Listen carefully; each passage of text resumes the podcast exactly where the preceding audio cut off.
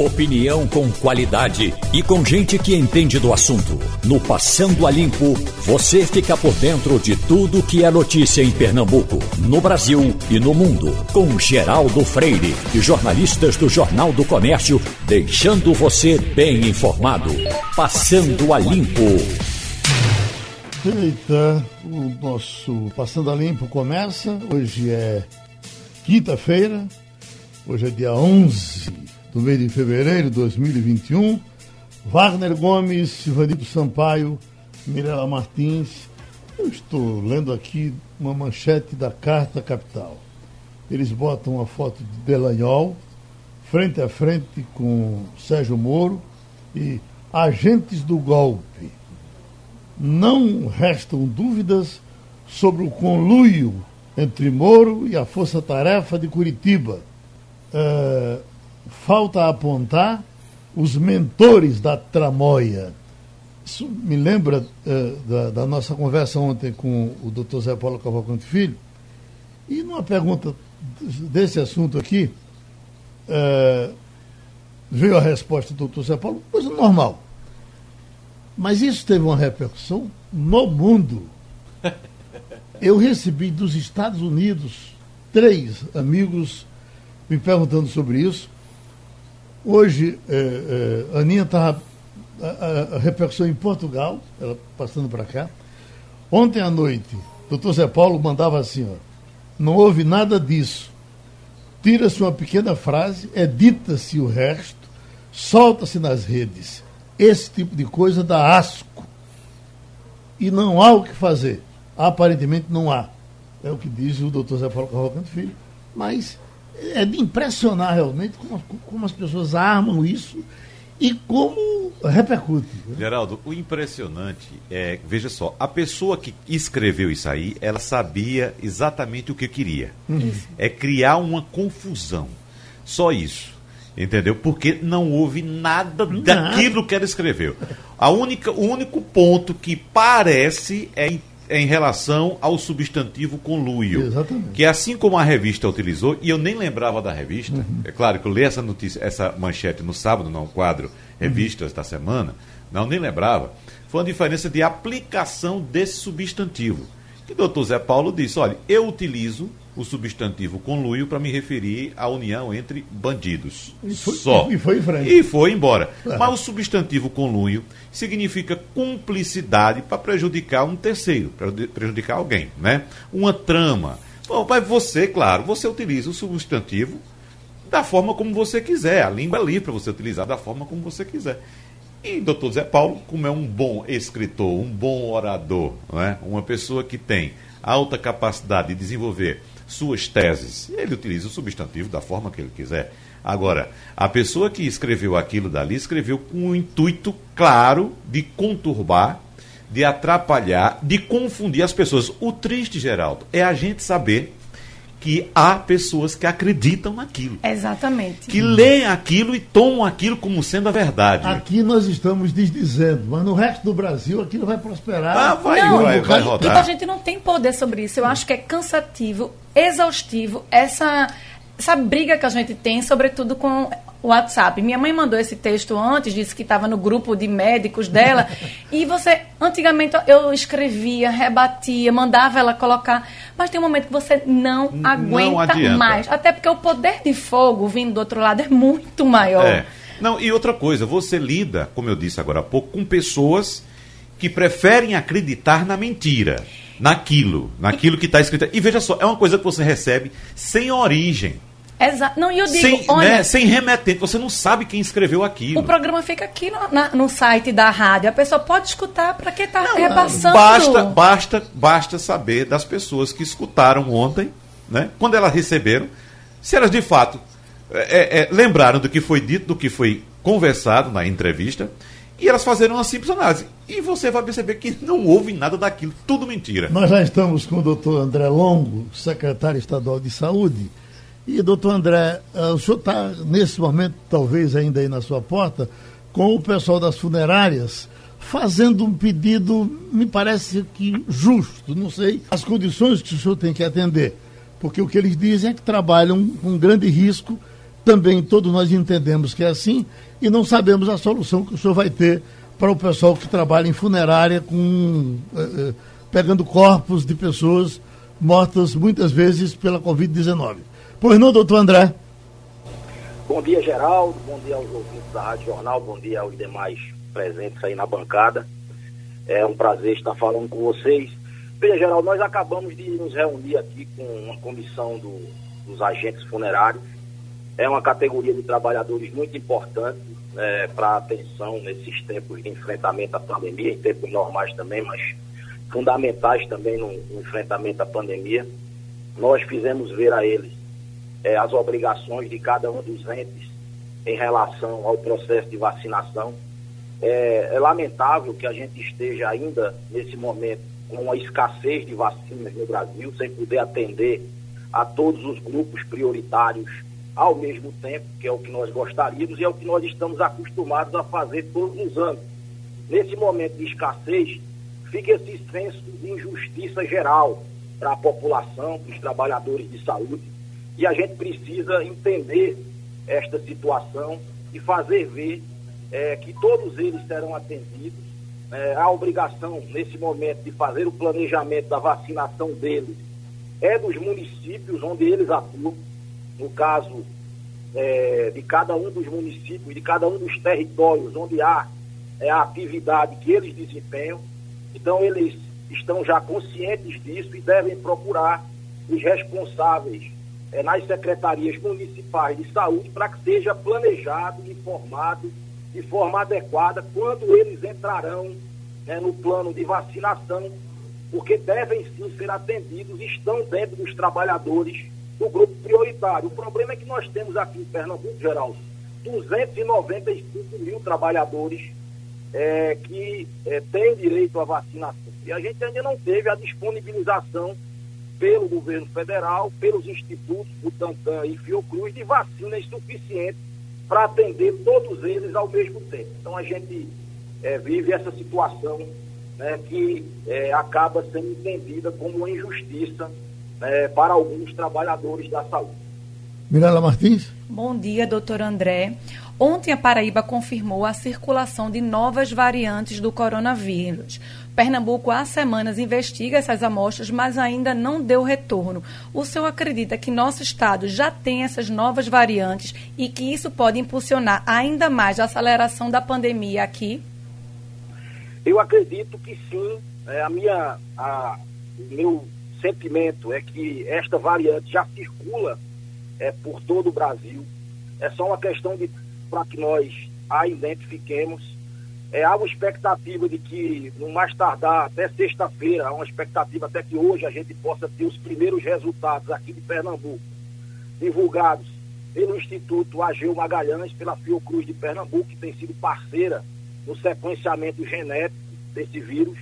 Então, nós temos essa expectativa. É possível que é, já esteja, sim, circulando aqui e a gente precisa ver, Mirella, é, quais serão os impactos disso é, aqui em Pernambuco. Né? A gente ainda não tem uma clareza né, sobre é, qual seria é, o impacto disso. A gente é, ouve né, por relatos né, que é, haveria um maior potencial de contágio né, por parte desta variante, a chamada P1, a P1 Light, que foram identificadas lá no Amazonas e que teriam contribuído para esta aceleração mais rápida, né, muito, muito rápida, de passagem, que ocorreu lá em Manaus, de uma hora para outra você teve né, uma grande expansão de casos, de óbitos, de internamentos, mas é, até esse momento a gente não viu isso em nenhum outro local do Brasil, é, com esta mesma velocidade que observamos no Amazonas. Então nós temos uma questão também que precisa ser considerada, que é a questão da sazonalidade. É, o Amazonas vivia lá, ainda vive parte do inverno amazônico, é, que pode estar contribuindo. E aqui acende a preocupação de Pernambuco para a sua sazonalidade, que começa lá pela semana 9, semana 10. Em, mesmo em anos que a gente não tem epidemia, a gente tem o maior surgimento de doenças respiratórias né, a partir desta semana 9. E nós precisamos estar atentos, inclusive para evitar que se antecipe essa, esse cenário né, de, maior, de maior incidência de doenças respiratórias. Por isso estamos com todos os cuidados neste período é, que seria do carnaval, que ele costuma ter um período de difusão também de doenças respiratórias. Então, medidas restritivas que estão sendo adotadas agora visam que nós não antecipemos este cenário de maior incidência de doenças respiratórias que normalmente chega é, a partir do final de fevereiro, começo de março. O, o, só um dadozinho, porque o que mais preocupa é se as vacinas que estão sendo aplicadas, elas poderiam alcançar essas variações do vírus. Eu estive ouvindo, inclusive hoje aqui na primeira página, o presidente do Butantan, Dimas Covas, dizendo que no caso da vacina Coronavac, e é essa vacina que estamos aplicando aqui, não é, uh, uh, doutor André? Essa vacina já teria uma condição uh, mais aprimorada de, de alcançar possíveis variações desse vírus. É só um dado que foi apresentado aqui hoje na primeira página. Mas Wagner quer perguntar. É, secretário André Longo, a gente vem acompanhando o Brasil como um todo com muita preocupação que está acontecendo no norte do país. Uh, mais precisamente no estado do Amazonas e agora também uma situação bastante difícil no estado de Rondônia, que já conta com 100% de ocupação dos leitos da rede pública para tratamento de Covid-19. Quais são os cuidados que Pernambuco está tomando para evitar que nós tenhamos grandes problemas nesse sentido aqui também no nosso estado, secretário? Bom, veja, Wagner, primeiramente com a contínua campanha de conscientização da população para os cuidados. É, a gente tem uma campanha que está em curso, que a pandemia não acabou, com a consciência das pessoas, adotando algumas medidas restritivas no sentido de coibir aglomerações. É, a gente sabe que talvez precise adotar medidas ainda mais restritivas em algum momento. Por isso, fazemos uma análise diária né, desse cenário epidemiológico para captar acelerações que possam configurar é, um cenário em que possa se agravar em curto período de tempo e aí poder adotar medidas mais, mais radicais no sentido de restrição. Isso o Comitê de Enfrentamento faz uma avaliação semanal, mas nós vemos esses números diariamente na busca de captar variações mais expressivas de um dia para o outro, a cada 48 horas, a cada 72 horas, para tentar perceber movimentos como esse. É certo que a população anda cansada né, de medidas restritivas, a gente sabe da dificuldade de adesão de, de alguns grupos às medidas restritivas, mas o que nos cabe como autoridade sanitária, como gestores públicos responsáveis, é estar sempre é, fazendo desse mantra da necessidade do distanciamento social, do uso correto da máscara, da higiene, e contando sempre com a colaboração de vocês, da imprensa, para que a gente esteja difundindo essas informações. Então, a gente, obviamente, não pode viver né, em restrição absoluta, nós precisamos ter também um plano de convivência, é isso que Pernambuco procurou se esmeirar em fazer, né, de forma é, a que a população possa aderir a este processo. E nós estamos corrigindo rumos né, à medida que a gente nota que alguns espaços públicos, alguns espaços mesmo da iniciativa privada têm ajudado a difundir a doença com descumprimento de normas e procurado adotar medidas preventivas. É um cenário difícil, nós precisamos vacinar mais pessoas, precisamos de mais vacinas. A gente sabe que poderia né, reverter muito fortemente o quadro da pandemia se nós tivéssemos vacinas disponíveis. Pernambuco tem capacidade operacional junto com os municípios e já demonstrou isso em outras campanhas, que pode vacinar tranquilamente um milhão e meio de pessoas é, a cada 30 dias. Com isso, em dois meses, a gente poderia vencer né, a grande maioria das pessoas em grupo de risco.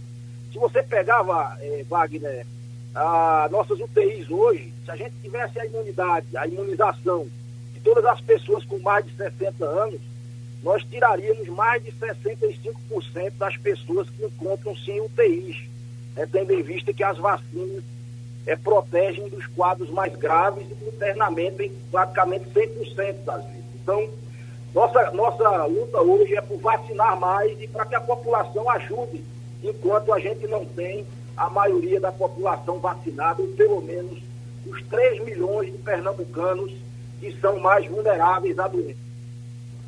Ivanildo Sampaio. Bom dia, doutor André. Eu teria duas perguntas para o senhor. A primeira é se o Estado pretende reativar os hospitais de campanha. E a segunda é: o Estado tomou alguma providência especial em relação aos pacientes que vieram de, do Amazonas para Pernambuco e certamente contaminados pela essa variante nova do vírus? É, primeiro, começar pela segunda, Ivanildo. Prazer falar com você. Veja, é, é, nós tomamos todos os cuidados em relação a esses pacientes que vieram de Manaus. É, inclusive, nós testamos esses pacientes novamente aqui, testamos os trabalhadores que tiveram contato com esses pacientes e aqueles casos que deram positivos seguem para o sequenciamento genético. Então, foi montada uma operação de vigilância específica é para todas as pessoas que entraram em contato com esses pacientes que vieram de Manaus.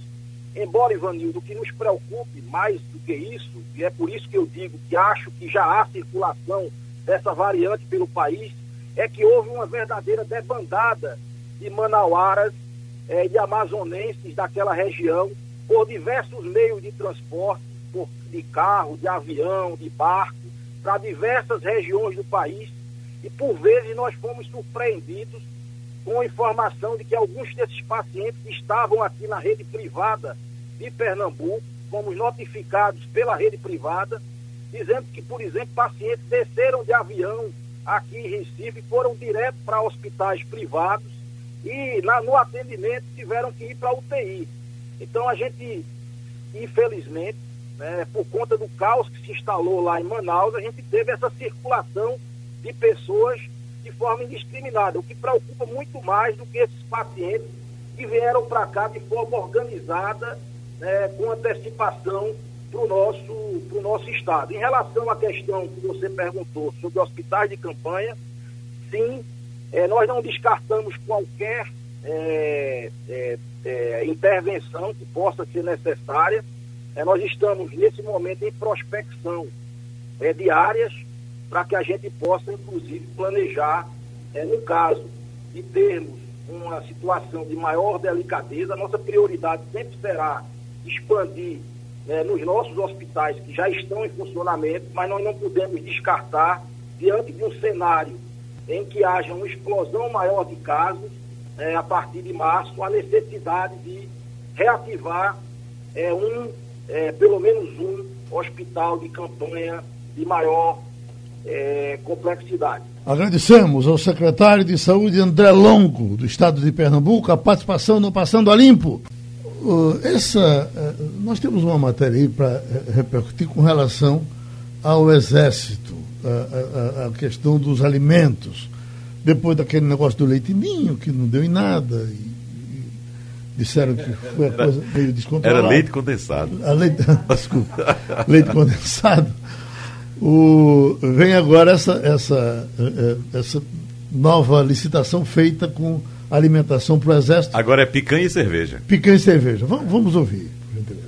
A Procuradoria-Geral da República analisa um pedido de abertura de inquérito para apurar indícios de irregularidades em uma série de licitações realizadas pelo Exército, Marinha e Aeronáutica para a compra de itens de churrasco durante a pandemia. Foram aproximadamente 28 milhões de reais em 75 processos de licitação para a compra de picanha e 48 de cerveja. Entre os produtos autorizados para a aquisição constam mais de 700 toneladas de picanha, 80 mil garrafas e latas de cerveja e 1 milhão e 300 mil quilos de carvão. A denúncia foi apresentada à PGR por um grupo de nove deputados federais do PSB. A pesquisa dos parlamentares levantou suspeita de uso indevido de recursos públicos, além do superfaturamento das bebidas e das carnes.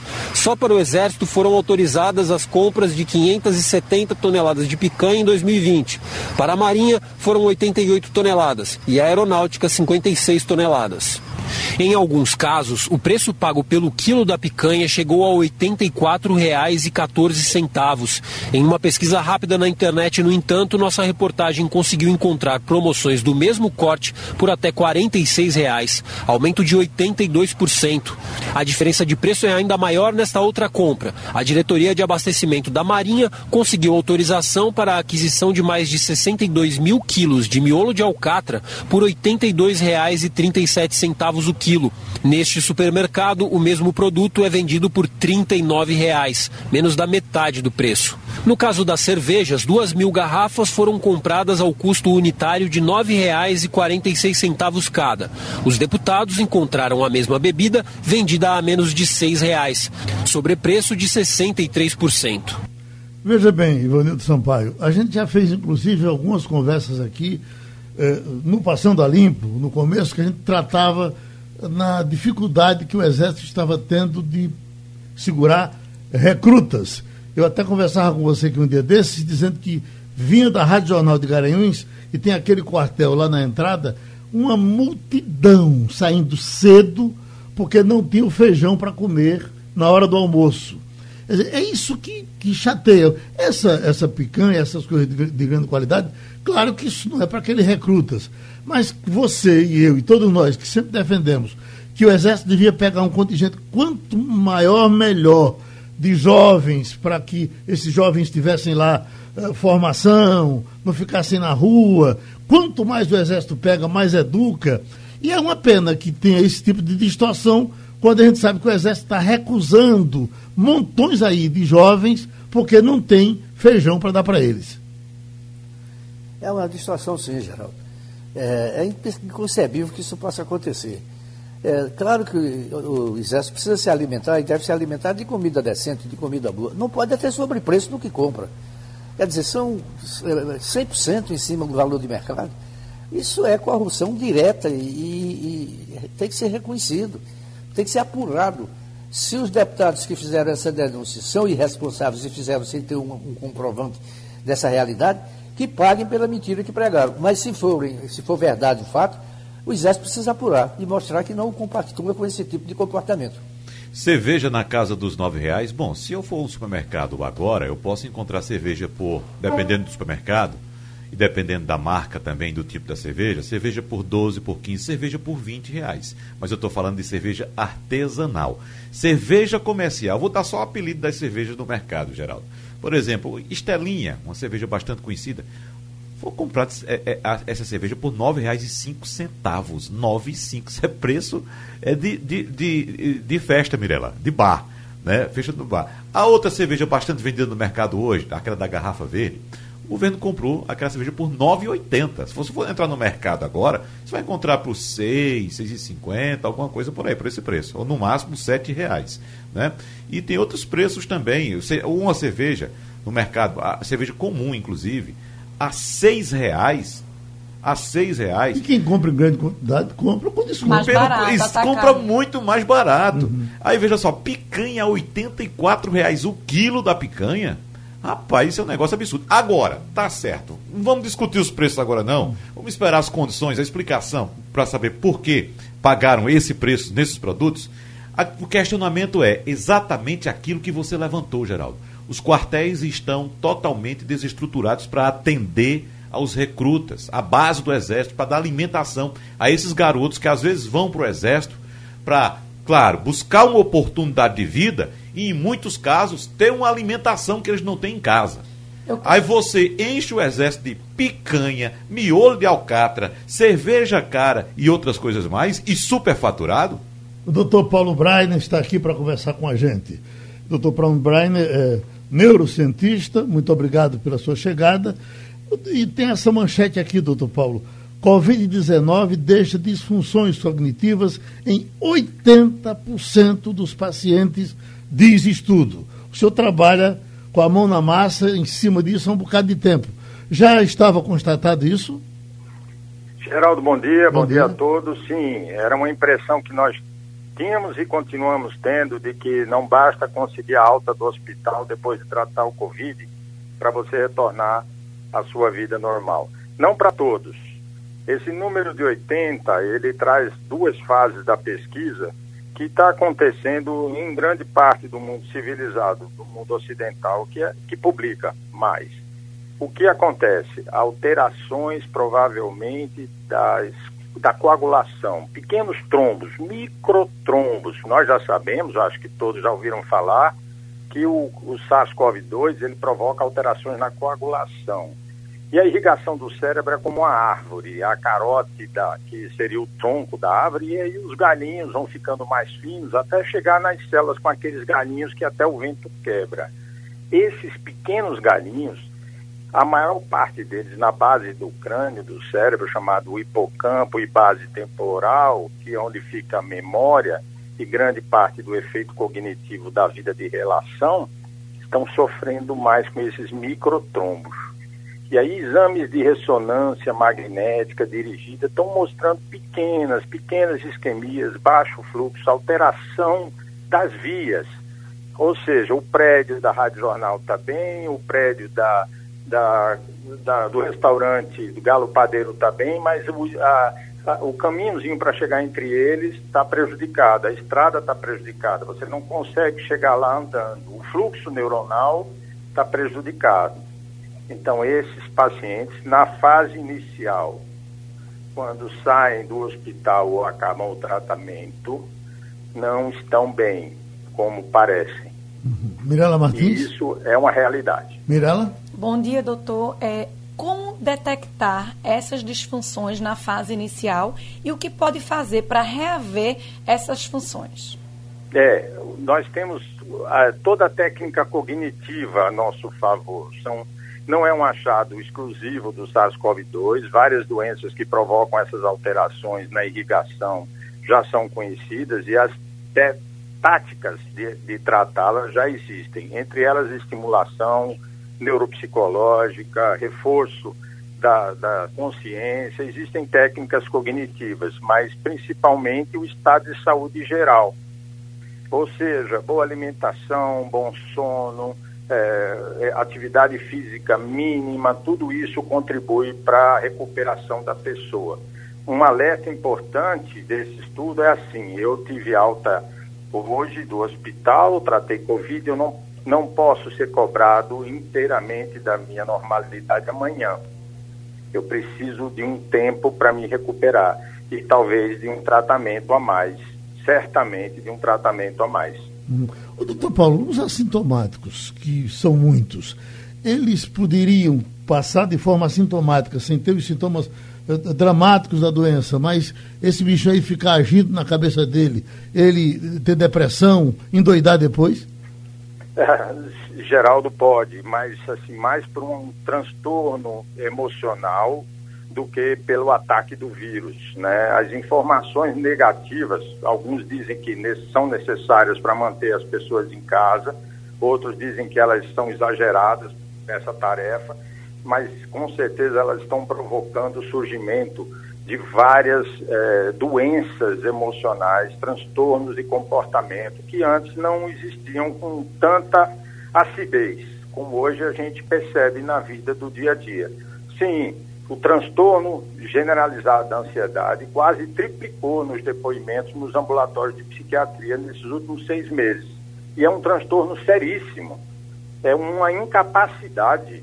A pessoa, durante esse período agudo, ela é incapaz de produzir, ela é incapaz até mesmo de cuidar de si própria de uma forma adequada. Ela precisa de tratamento.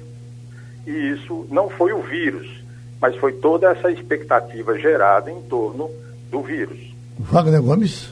Doutor Paulo, o estudo que foi realizado pelo Hospital das Clínicas de São Paulo aponta que uh, a memória de curto prazo de 62,7% dos participantes foi afetada. A de longo prazo teve alterações em 26,8% dos voluntários. E me chamou a atenção que, em relação à percepção visual, o impacto notado foi em 92,4% dos participantes dessa pesquisa realizada pelo Hospital das Clínicas de São Paulo. Eu pergunto ao senhor, e até porque isso me chamou a atenção também. A gente sabe que ainda existe muita discussão em torno de um medicamento que seria curativo, o mais famoso deles, para a Covid-19. E eu lembro que havia muita discussão inicialmente a respeito dos efeitos colaterais desse medicamento, inclusive na visão de quem é usuário desse medicamento. Será que essas alterações têm relação também com medicamentos que não são indicados para o tratamento da Covid, doutor Paulo? Eu, Wagner, é uma pergunta excelente. Você agora fez um serviço de prestação de, de utilidade pública. A resposta é peremptória: não.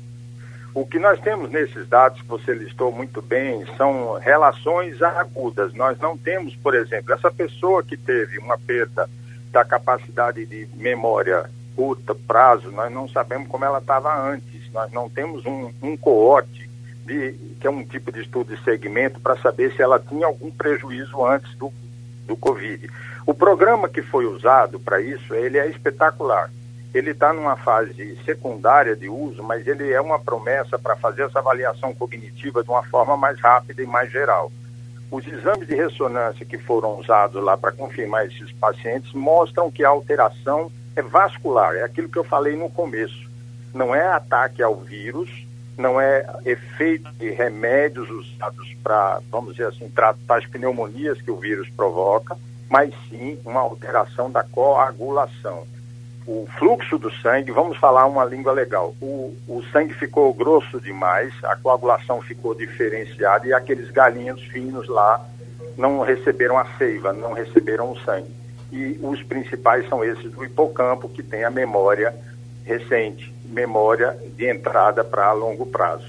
Então, não, não há relação aparente hoje com medicamentos, e sim com efeitos do vírus sobre a circulação sanguínea.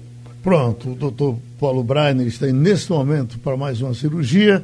Seguimos com o Passando a Limpo e com prazer recebemos nesse dia tão importante para falar das economias do Brasil o doutor Everardo Maciel, porque, doutor Everardo, o Banco Central está ficando independente. Ninguém melhor do que o senhor para nos dizer, é bom para o Brasil? Não, isso é modismo. Puro modismo. Na verdade, o Banco Central, é, operacionalmente, todo o tempo já teve, digamos assim, autonomia. É, só em situações muito particulares, muito específicas, uh, desde a redemocratização, aconteceu algum tipo de interferência, eu não diria política, mas do chefe do executivo. Fora disso, nunca aconteceu. Sempre gozou de, de autonomia. Qual o perigo, entretanto? Se sempre gozou, em que importaria, portanto, conceder-se autonomia formal? É porque agora se concede um mandato. Deixa eu então chamar Ivanildo Sampaio. Bom dia, doutor Everardo. Sim. Durante oito anos o senhor foi o secretário-geral eh, da Receita Federal. É, desses seus oito anos de, de, atividades na Receita, durante todo o governo de Fernando Henrique Cardoso, foram implementadas no, na estrutura da Receita inúmeras modificações, inclusive com taxação mais alta para os bancos e outras medidas. Eu pergunto ao senhor, como é que o senhor avalia o projeto de reforma tributária que hoje está no Congresso Nacional? Bom, existem dois por três projetos, uh, dois projetos de emenda constitucional, a PEC 45, a PEC 110 e um projeto de criação, um projeto de lei ordinária, criando a contribuição sobre bens e serviços. Todos três são muito ruins. Muito ruins. Uh, o, a PEC 45 e PEC 110 em, em especial, ela simplesmente faz uma redistribuição de carga tributária. Ou seja, ela desonera as instituições financeiras, elas desoneram as instituições financeiras, elas aumentam a carga tributária da mensalidade escolar, da consulta médica, do agronegócio, a contribuição sobre bens e serviços, até do livro faz isso. E para reduzir o quê? A tributação de instituições financeiras e de alguns setores que têm carga tributária elevada no campo industrial. Então, fundamentalmente, é só uma redistribuição de carga tributária. E complica tremendamente. O que é hoje simples se torna bem mais complexo hoje. O tributarista Everardo Maciel está conversando com a gente no Passando a Limpo. Mirela Martins. Bom dia. É, o presidente do Banco Central perde o status de ministro nesse projeto de lei e pode ser é, suscetível a qualquer ato de qualquer tribunal. Isso pode impactar a necessidade, a celeridade das tomadas de decisões. E outra pergunta, é, também perde a possibilidade de encaminhar, encaminhar projetos ao Congresso. Tem que usar algum ministro, algum parlamentar para é, poder agilizar essa, essa, essa nova normativa. Isso também não perde autonomia?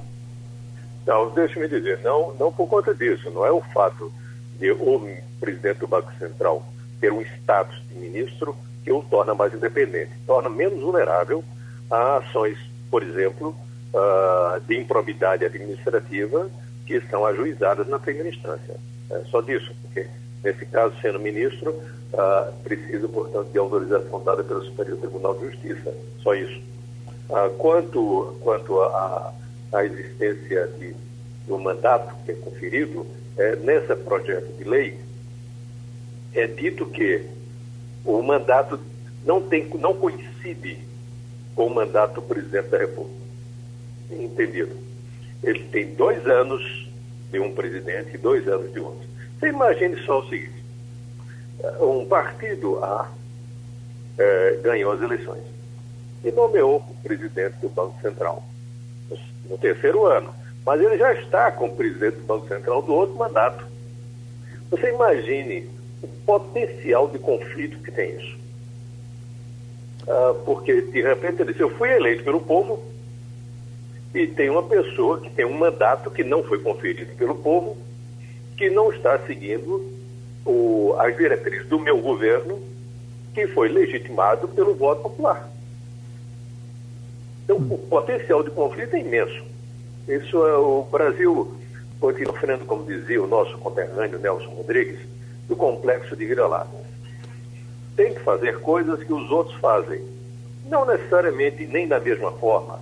Quer dizer, isso, portanto, eu considero uma má ideia. O doutor Verardo, aquele modelo americano que o presidente do Banco Central eh, a gente perde de vista, fica lá o tempo todo. Por que a gente não adota ele? Porque acontece o seguinte, na verdade, o que acontece em relação, não aos Estados Unidos, mas os países mais desenvolvidos, é que a máquina técnica, ela não fica mudando como no Brasil, não. Não existe leilão de cargos, não. Quer dizer, uma um secretário da Receita dos Estados Unidos, um, um comissário, como eles chamam, ele não tem mandato, não, mas é um técnico, quando vai assumir um secretário do Tesouro, o equivalente ao ministro da Economia aqui, ele não fica trocando o secretário da Receita, não. Não fica fazendo mudanças desse gênero, não. Hum. É, especialmente, isso é mais ainda mais verdadeiro ainda, nos países que têm regime parlamentarista, onde o ministro exerce a função política e um corpo técnico estruturado, profissional, exerce as funções de natureza técnica. Então, isso, isso as, a, as ideias têm que ser postas dentro de um contexto, dentro de uma realidade. Quando você subtrai essa realidade, as ideias ficam incompreensíveis. Sim. Wagner Gomes?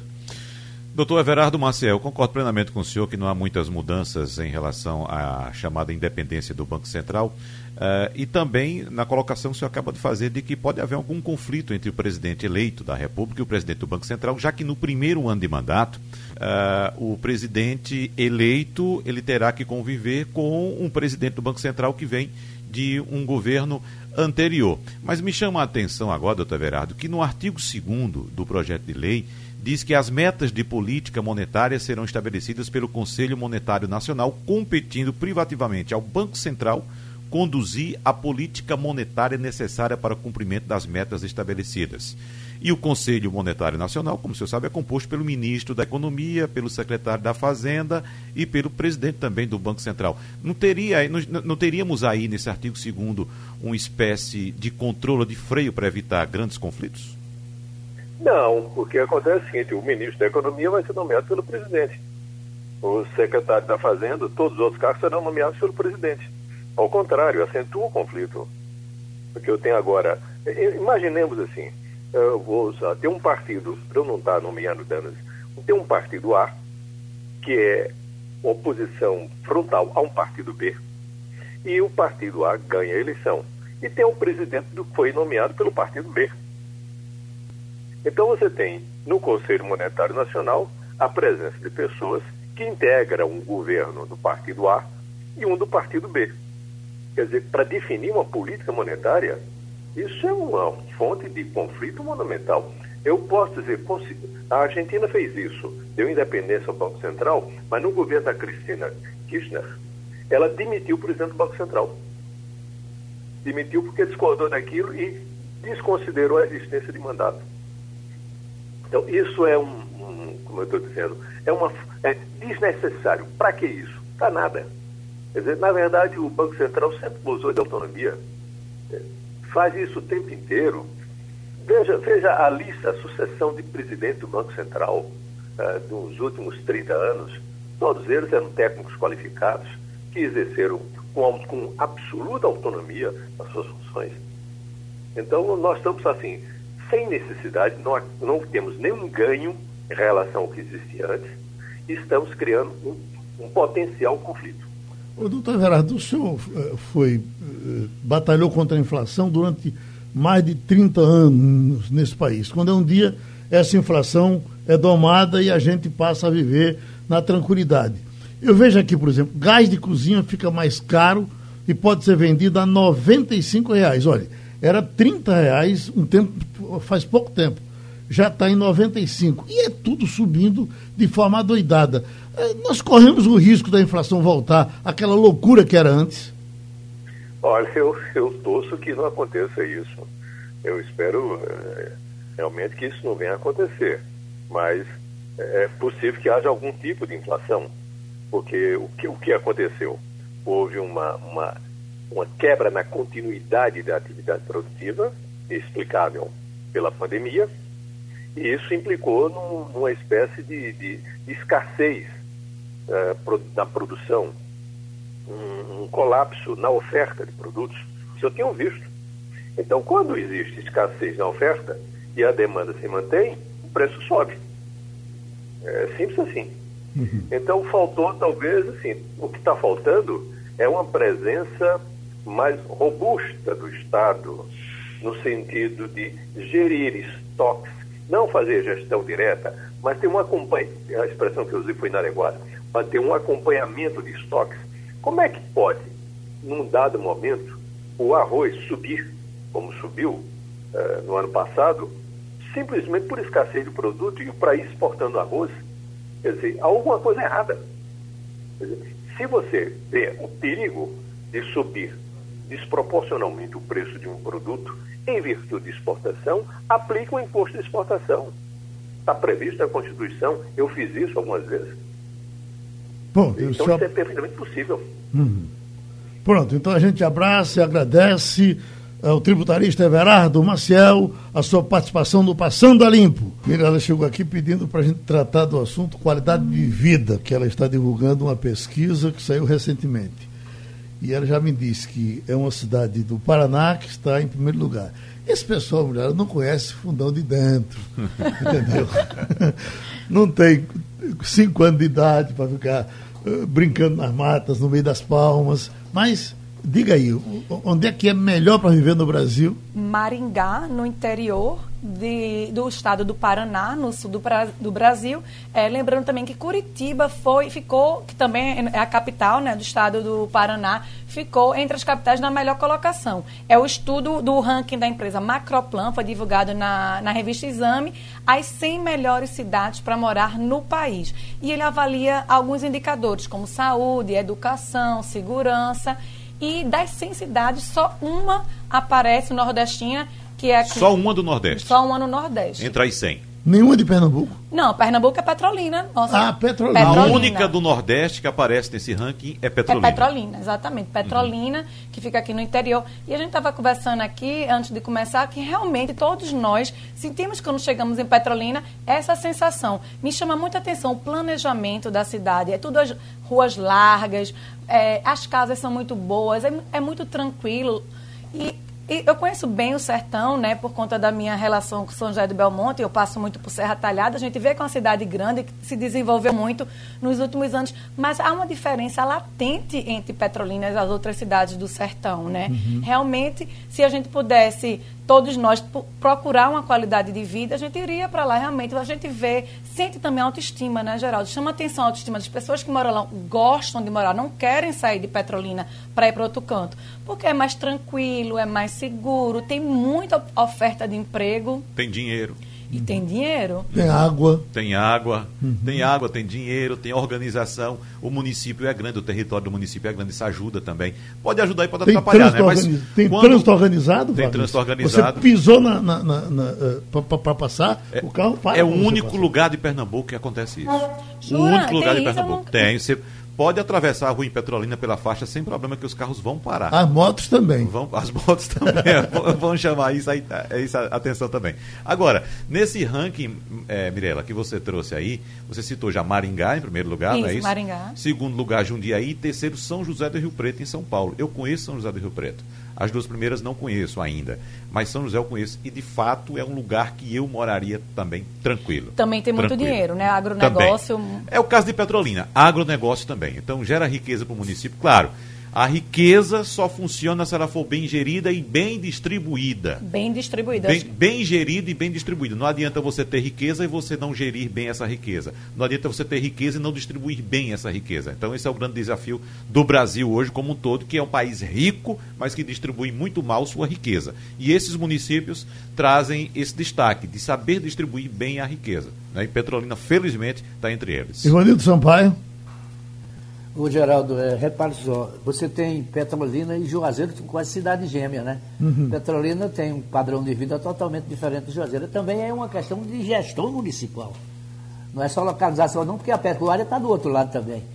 É, então, veja bem, é, infelizmente a gente teve pouco tempo com o secretário Everardo Maciel, e eu gostaria de que ele, como ele critica os três projetos que tramitam no Congresso, eu queria que ele tivesse dito para a gente qual seria o projeto de reforma tributária ideal para o país? A gente ficou sem saber disso. Certamente ele voltará ao microfone da rádio e a gente vai questioná-lo sobre como ele faria uma reforma tributária ou um projeto de reforma tributária para ser votado pelo Congresso Nacional. Agora, quando a gente fala, Mirella, em qualidade de vida no estado de Pernambuco, eh, nunca sai da cabeça da gente também Garanhuns. Garanhuns Também. é uma cidade boa de viver. Exatamente. Também tem um clima que ajuda Triunfo, muito, né? Uma... Ah, eu adoro Triunfo. Triunfo é uma cidade muito interessante. Sabe que eu, me chama a atenção porque Triunfo, meus filhos, né, adoram ir para tri, Triunfo. Porque existe aquele sentimento. É uma cidade que é muito perto de Belmonte, então a gente para muito para é, é, visitar. Tem muitos atrativos turísticos. É para a família. É, o comércio é muito organizado. Você vê os restaurantes, bares com atenção com serviço. Né? Então, assim, chama atenção, tu, é, triunfo dentro daquela ilha do sertão, tem aquele, aquela lagoa que é uhum. muito gostoso. As pessoas são muito educadas, prestativas. Eu adoro triunfo, não, assim como eu não gosto tem de violência ainda, Não né? tem violência. Uhum. Em comparação com Petrolina, Geraldo, no caso de Garanhuns, tem uma diferença fundamental, né? Que Garanhuns não tem é, é, a capacidade de renda que Petrolina tem uhum. e nem também as oportunidades que Petrolina tem. Eu sempre diria, eu é. acho que Petrolina é melhor. Sim. Mas quando a gente, Não, mas se a gente for sem fazer, dúvida. Se fosse fazer uma escala, eh, o Garanhuns nosso Garanhuns deveria entrar é. nela. Agora, o que chama a atenção também nesse ranking, é, Mirella, que Petrolina, como você bem citou, é a única cidade do Nordeste que aparece nele, chama a atenção também a posição de Petrolina. Petrolina está em 48º lugar. Me... A Sim, em quadragésimo. Estava lá bom. atrás, não, não está lá em, em nonagésimo, centésimo, Mais da metade, não. Né? Tá em, ah, exatamente, está entre, tá entre os 48 melhores municípios do Brasil. Está entre os, a lista de 100, mas o Petrolina está entre os 48, à frente de Petrópolis, de Juiz de Fora, de Vitória da Conquista, de Campina Grande, aqui na Paraíba, que é uma cidade também boa para se morar, né? Ah, apareceu Campina Grande. Ah, então do Nordeste Campina, Campina Grande, Grande também. Está também? Tá ah, então Campina Grande. É, mas, mas Campina Grande está tá abaixo de Petrolina. Abaixo de Petrolina abaixo de Petrolina. Então a, Pet a Petrolina é melhor ranqueada. Petrolina é melhor ranqueada também. Que é um feito. É. Tem aqui uma informação: Câmara conclui votação de projeto que abre caminho para conta em dólar no Brasil. Lhe interessa uh, uh, esse, esse projeto, Ivanildo Sampaio? Não interessa não, Geraldo. Eu não tenho nem real, imagina dólar. Mas, você é um, acha que... Não deixa de ser uma atividade, né, uma, uma, uma, providência que muita gente vai gostar. Sim. Os grandes capitalistas que já têm dinheiro na Suíça podem agora abrir conta aqui no Brasil. Uhum. Hein, Wagner, isso é uma boa ideia? botar conta em dólar no Brasil? Olha, Geraldo, vem se discutindo muito isso, a questão de você poder depositar, trabalhar com dólar aqui no Brasil. Você tem que saber trabalhar com dólar. Dólar é um ativo importantíssimo, é um ativo que tanto valoriza-se como pode se desvalorizar também, mas é um ativo bastante seguro. É uma moeda bastante segura. Então, quando há algum problema no mercado, o dólar dá sinalização. Ou ele sobe ou ele me, desce. Eu, eu, me questiono apenas a soberania do Brasil. Se nossa, nossa moeda é o real, por que a gente está trabalhando com o dólar, que é a moeda, tudo bem, a moeda norte-americana, mas que serve como fio condutor da política econômica mundial. Mas isso não bateria com nossa soberania nacional? Eu acredito que não. Eu acredito que não. Já houve também muita discussão em torno desse assunto da soberania, mas não, eu acho que não chega a prejudicar a soberania de um país. Sabe né? por quê? Porque todo, Brasil, todo brasileiro que pode tem dólar. Né? Guardado no cofre, né? Tem duas coisas que ninguém se arrepende: casar com filho de rico e, e, e comprar dólar. Mas depende da questão do o dólar tem um momento também de você comprar e de você investir em dólar.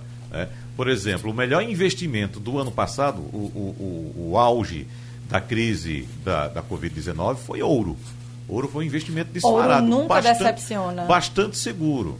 Então, os investidores correram para o ouro na hora que houve a, a, a, queda vertiginosa da Bolsa de Valores, tiraram seus ativos e correram para o ouro, que é um, um, um, investimento bastante seguro. E tem a criptomoeda também, né? Também, mas que aí vem... é, e é outra história. Olha, já que a gente falou em dólar, essa manchete aqui também me pareceu interessante em primeira conversa com Xi, é, Xi Jinping, né, é, Biden toca em pontos de divergência com a China.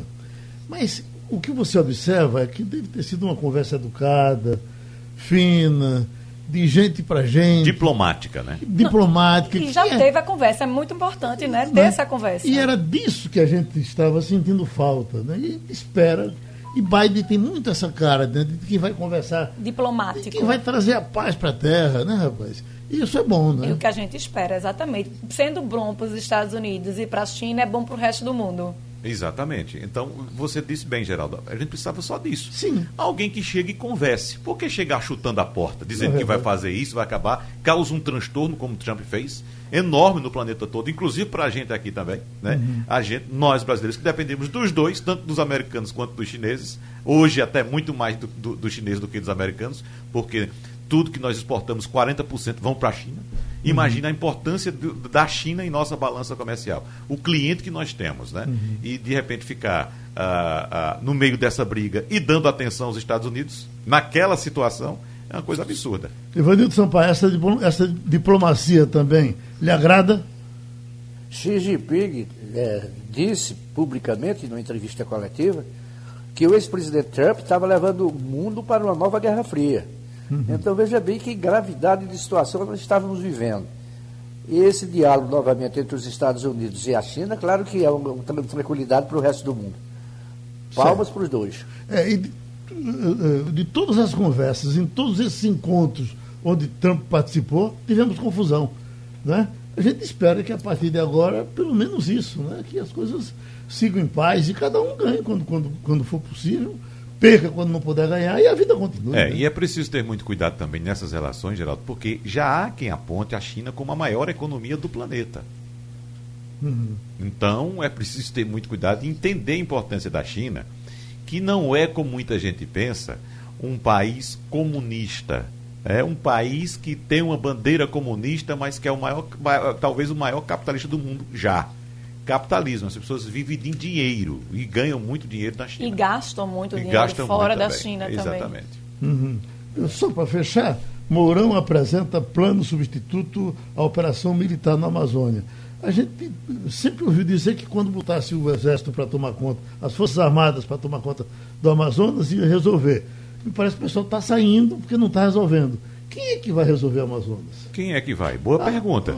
é a pergunta de um milhão. O tigre. É, é, agora é bom lembrar também que o presidente Jair Bolsonaro está aí, digamos assim, de, de, de intriguinha com o vice-presidente da República. Hashtag chateado. Chateado, tem algumas coisinhas por aí, não sei não o que é que pode vir por aí, viu? Oi, amigos, terminou o Passando a Limpo.